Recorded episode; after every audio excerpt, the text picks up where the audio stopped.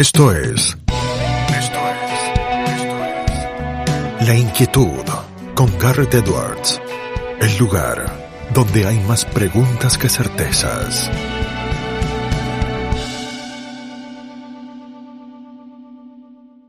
Damos vuelta de página aquí en La Inquietud por CNN Radio Rosario. Tenemos un enorme honor, placer y privilegio. Es periodista, consultor en comunicación y conferencista. Es el presidente de la Fundación Club de la Libertad. No es otro que Alberto Medina Méndez. Alberto, ¿cómo estás? Garto te saluda.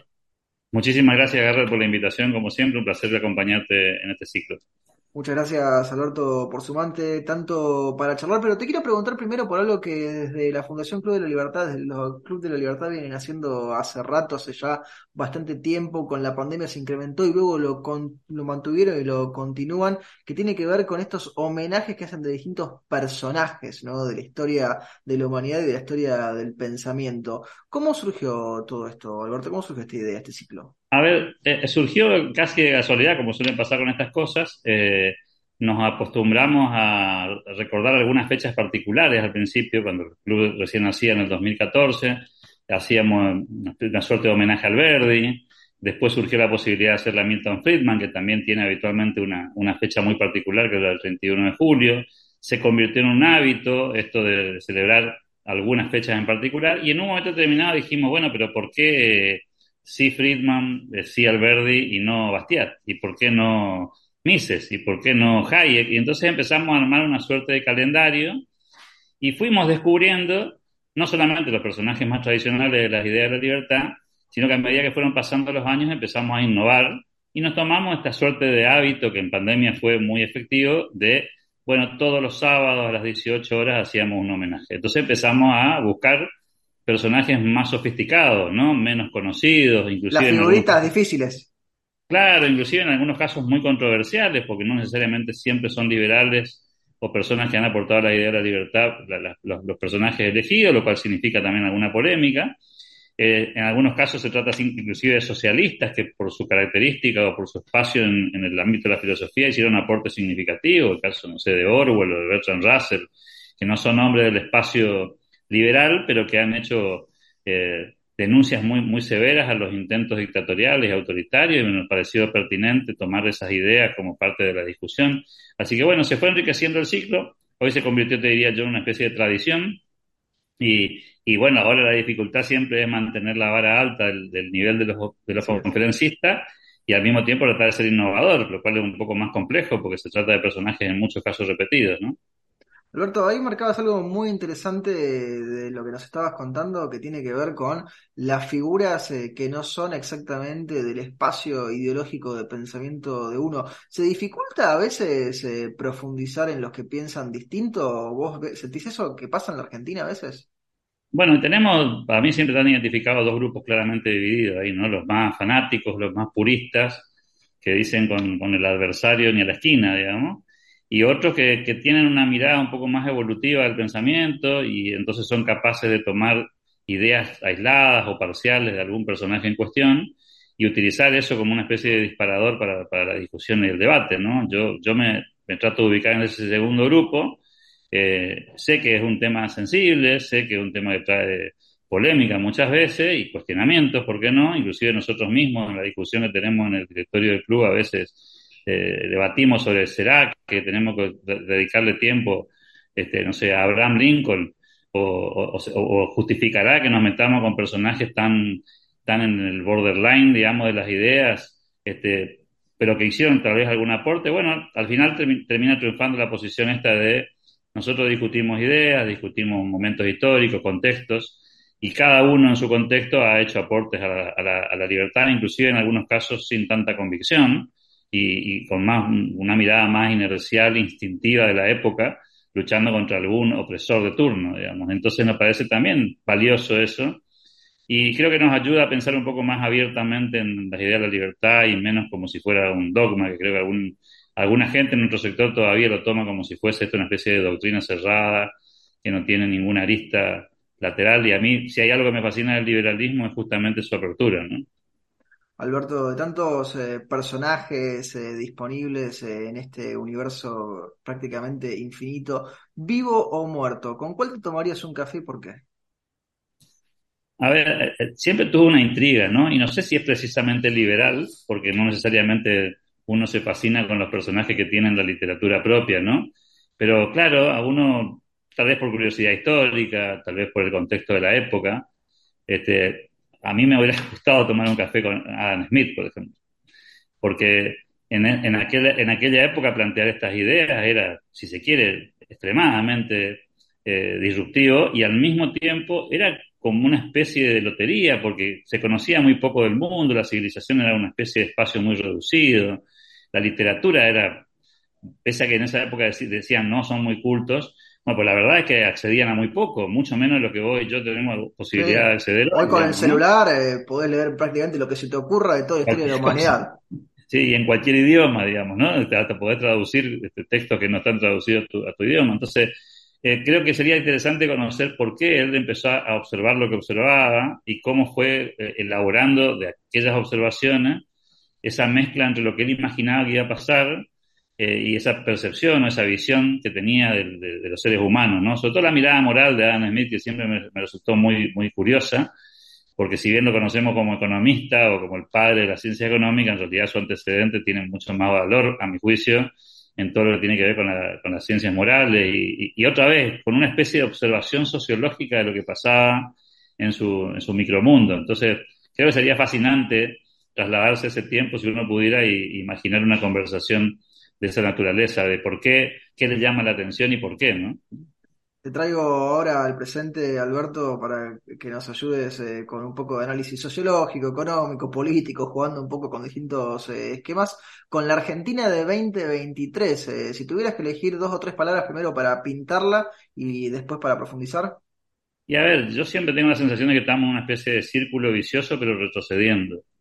Es decir, Argentina está girando en círculo hace muchos años, con matices, con personajes distintos, con otros protagonistas, con espacios políticos que se mueven, pero al final del día, si vos lo mirás en el punta a punta, se corrobora esa frase que dice que si te vas a la Argentina una semana, te este, cambia todo y si te vas, volvés 30 años después no cambia nada, ¿no?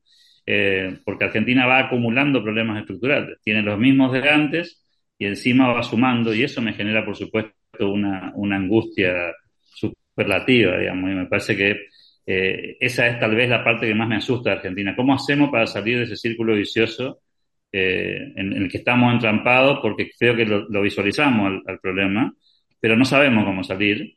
Y obviamente hay gente que está muy interesada en que no salgamos también, ¿no? Marcabas ahí el tema de los incentivos, Alberto, y de cómo salir de, eh, a ver, del pozo, de la cueva, de donde sea que estemos metidos, ¿no? Porque también ahí las imágenes eh, ayudan, pero no siempre es fácil elegirlas. Y también marcabas antes el trabajo que venís haciendo a lo largo de los años con las ideas de la libertad. ¿Te parece que van horadando poco a poco la piedra y el obstáculo? Creo que hay una mezcla entre el mérito propio y el de mérito ajeno. Es decir, buena parte del progreso de las ideas de la libertad, no solamente en Argentina, sino en el mundo, tienen que ver con el fracaso de los sistemas y de las consignas que hace 20 o 30 años atrás le prometieron a la sociedad soluciones mágicas que no aparecieron nunca.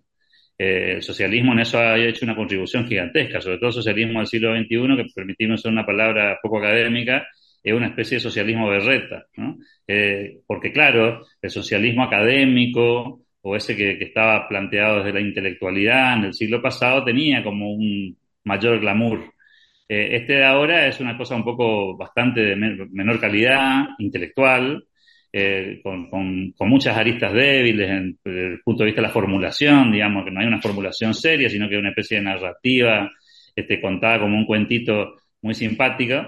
Y bueno, la gente en algún punto compró, como somos los seres humanos, de comprar a veces fantasías, pero también me parece que ya aprendió, por lo menos lo, grueso, que es que, bueno, esa fantasía no, no existe. Ahora habrá que ver si eh, otras alternativas le, permiten ir hacia la solución. En ese contexto, la prédica liberal o la prédica de las ideas de la libertad, particularmente en América Latina, que es una prédica mucho más sensata, mucho más básica, mucho más republicana, institucionalista, inclusive ni siquiera te diría liberal en el sentido absoluto de la palabra, sino este, más de sentido común, eh, va, ha permitido que, que, vaya avanzando esa idea, que se vaya consolidando, sobre todo en los más jóvenes, que es lo que me genera alguna cuota de esperanza, ¿no?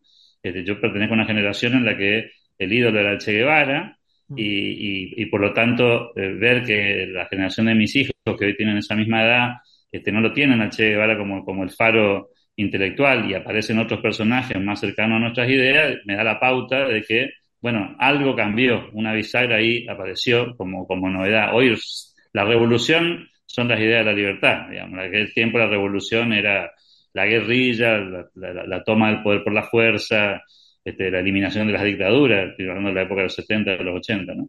Creo que en ese sentido estamos yendo en la dirección correcta, por esta conjunción de falta de mérito o los errores propios que, ha cometido el socialismo el siglo XXI en la relación Latinoamérica y algunos méritos propios que tienen que ver con mantenerse firme en, el planteo de, muchas ideas razonables que hace algunos años eran rechazadas y que hoy empiezan a ser por lo menos vistas como mucho más razonables. ¿no? Dijiste la palabra fantasía, Alberto, y hace algunos años Vargallosa se había encargado de poner sobre la mesa, por lo menos en habla hispana, el tema de la posverdad, ¿no? Atándose a la discusión por la fake news, por la desinformación, por la mentira. Sos un hombre de los medios eh, también, Alberto. ¿Cómo vas viendo el juego de la posverdad, de la fake news, de la desinformación en la Argentina en particular? No pauses ni adelantes o retrocedas.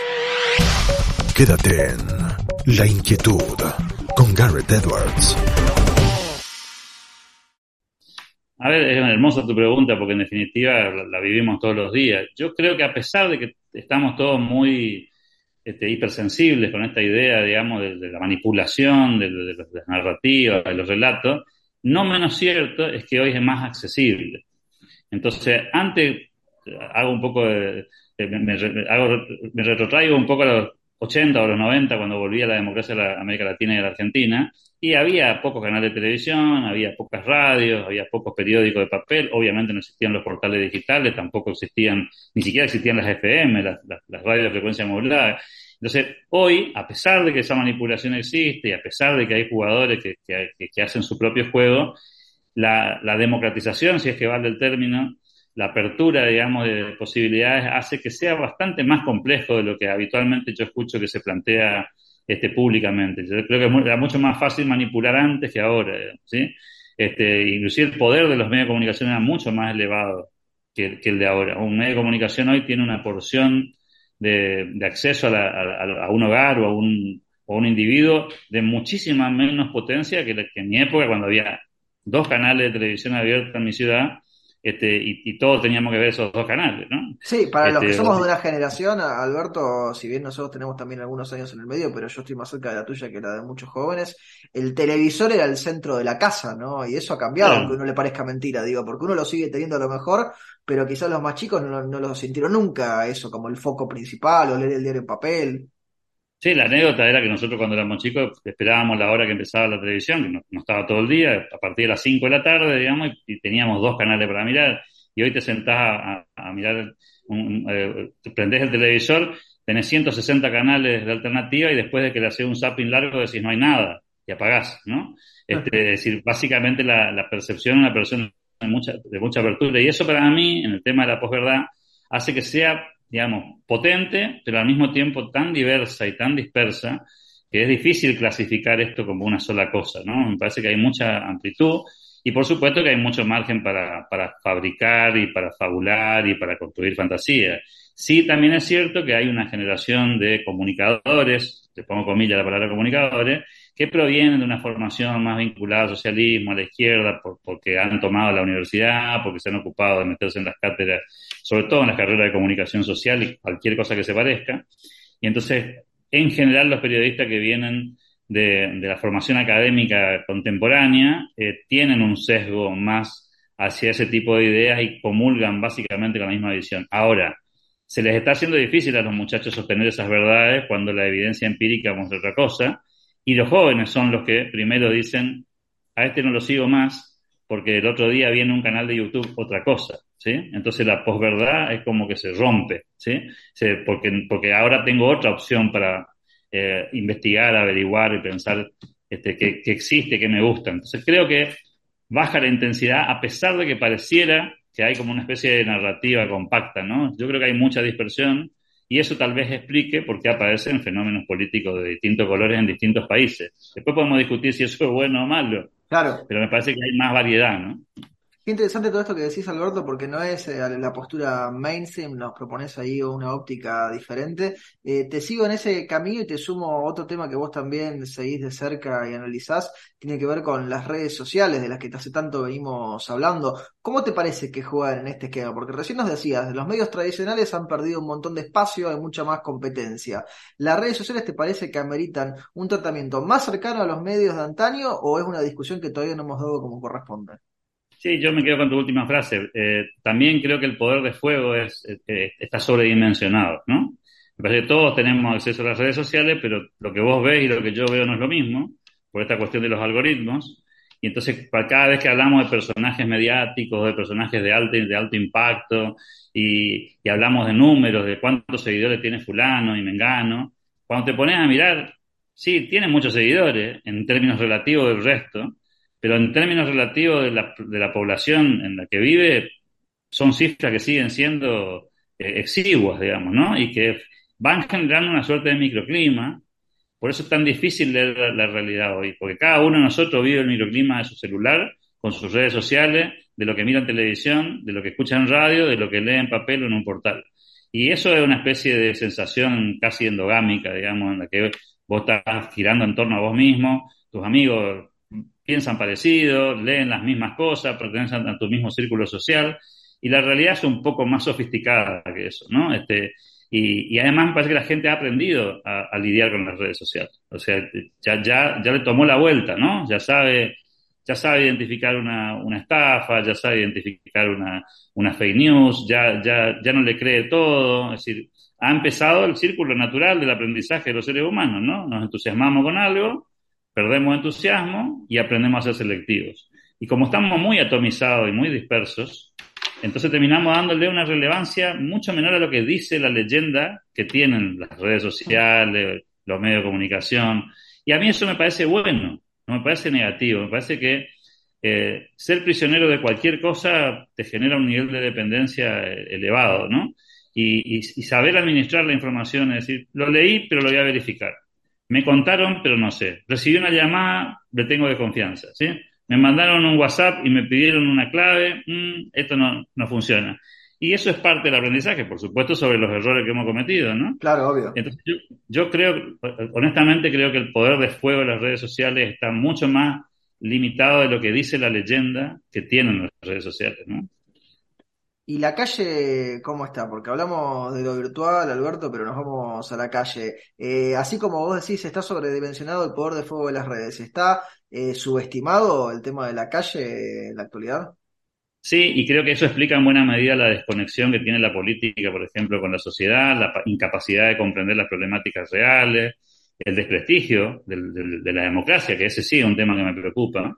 Es decir, creo que la gente tiene con sobrados motivos, razones para las cuales estar enojada con el sistema porque le prometieron una cosa que no era cierta. Nosotros venimos de una generación en la que con la democracia se come, se cura y se educa.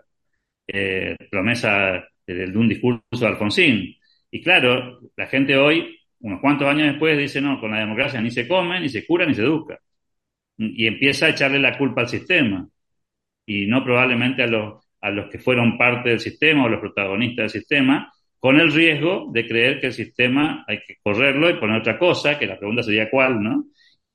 Y ahí es donde me asusta un poco, porque si bien es cierto que la democracia ha tenido un montón de fallas y sigue teniéndola, es una democracia imperfecta, no menos cierto es que no conocemos, por lo menos voy yo, un sistema que sea superador de ese, ¿no? Sí conocemos sistemas que son bastante peores, como decía Churchill, pero, eh, entonces la pregunta es, ¿trabajamos por mejorar la democracia, por recuperar su prestigio, porque los políticos hagan los deberes.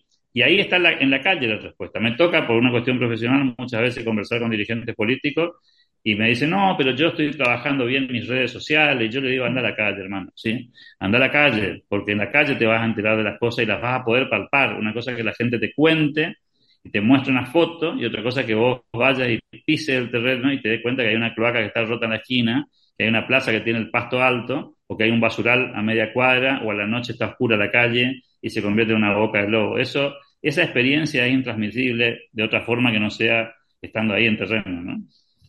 Alberto, la última pregunta se la hacemos absolutamente a todos nuestros entrevistados porque el programa se llama La Inquietud y el nombre es un juego de palabras. ¿Qué inquieta a Alberto Medina Méndez? La falta de preparación que tenemos para lo que viene. Es decir, somos una sociedad que vive la coyuntura, el corto plazo, eh, y raramente nos preparamos para lo que viene después. Nos hemos acostumbrado a dimensionar lo que pasa en el día a día, y entonces, claro, vamos a suponer que en la próxima elección este, cambia el rumbo del gobierno. Eh, y vamos a suponer que los dirigentes políticos de ese espacio que le toca gobernar aciertan. ¿Estamos preparados para transitar un país normal, con posibilidad de desarrollo, con chances de crecer? Digo, porque siempre decimos nos vamos a parecer a Australia o a Canadá si hiciéramos las cosas bien. El tema es que me da la sensación de que no estamos preparados para eso. No se trata solamente de cambiar las reglas de juego, sino de estar preparado para, ¿no? Te lo voy a poner en términos futbolísticos. Esto es como querer clasificar al Mundial, pero no estar preparado para jugar al Mundial. Entonces, creo que Argentina en ese sentido sufre el corto plazo, sufre la coyuntura y entonces pierde la visión de largo plazo. Y esa es una cosa que me inquieta porque a veces digo, ¿y si nos sale todo bien?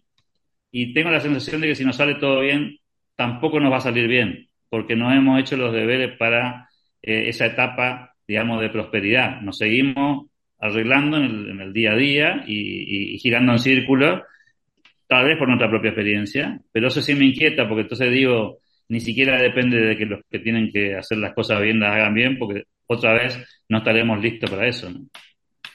Alberto, te agradecemos muchísimo el tiempo que te has tomado para charlar con nosotros y con nuestra audiencia y te mandamos un fuerte, fuerte abrazo. Gracias a vos por el tiempo y por la oportunidad. Lo teníamos Alberto Medina Méndez aquí en La Inquietud por CNN Radio Rosario. Esto fue La Inquietud con Garrett Edwards. Síguenos en redes sociales y en www.edwards.com.ar.